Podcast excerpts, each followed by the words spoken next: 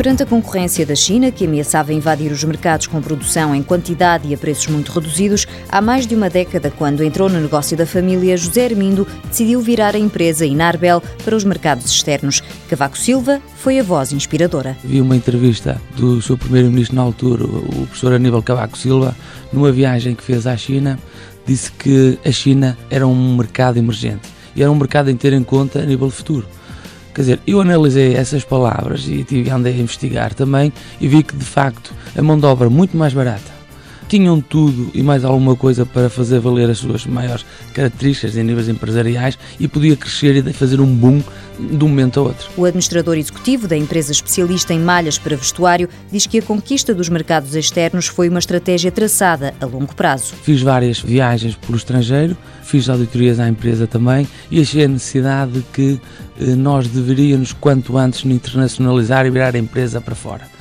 E foi um, uma estratégia que foi acertada, porque nós, se quisermos exportar para o estrangeiro, não é de um dia ao outro tem que haver uma linha, uma estratégia. José Hermindo explica que as feiras foram a montra necessária para arrancar com a expansão internacional. A exportação começou a existir eh, aos poucos e poucos com exposições que começámos a fazer eh, a nível da Europa, começámos a ter clientes de logo todas as partes da Europa, nomeadamente Estados Unidos, México, etc. A Inarbel trocou assim a quantidade pela qualidade e fez uma clara aposta numa política de valor acrescentado. O que nos diferencia é tudo porque nós, dentro de portas, temos neste momento três designers.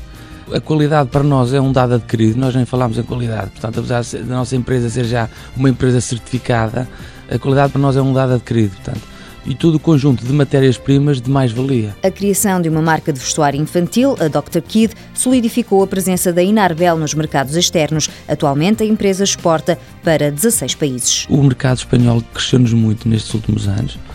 Estamos a reforçar também o mercado inglês devido ao que fabricamos. É um mercado por excelência, que é um mercado frio. Estamos também muito fortes em Itália. Estamos fortes também na Rússia, na Ucrânia, países com um clima diferente do nosso, mais frio ainda. E neste momento estamos também com uma estratégia muito forte em atacar os Estados Unidos. O Canadá e a América Latina também estão no plano para o futuro de expansão da Inarbel, que exporta cerca de 80% da sua produção. Inarbel Indústria de Malhas e Confecções SA, fundada em 1984, sede em Marco de Canaveses. 170 funcionários, tem seis lojas próprias no comércio local e produz para outros 500 pontos de venda. Faturação no último ano, 6 milhões e meio de euros, representa um crescimento de 15%.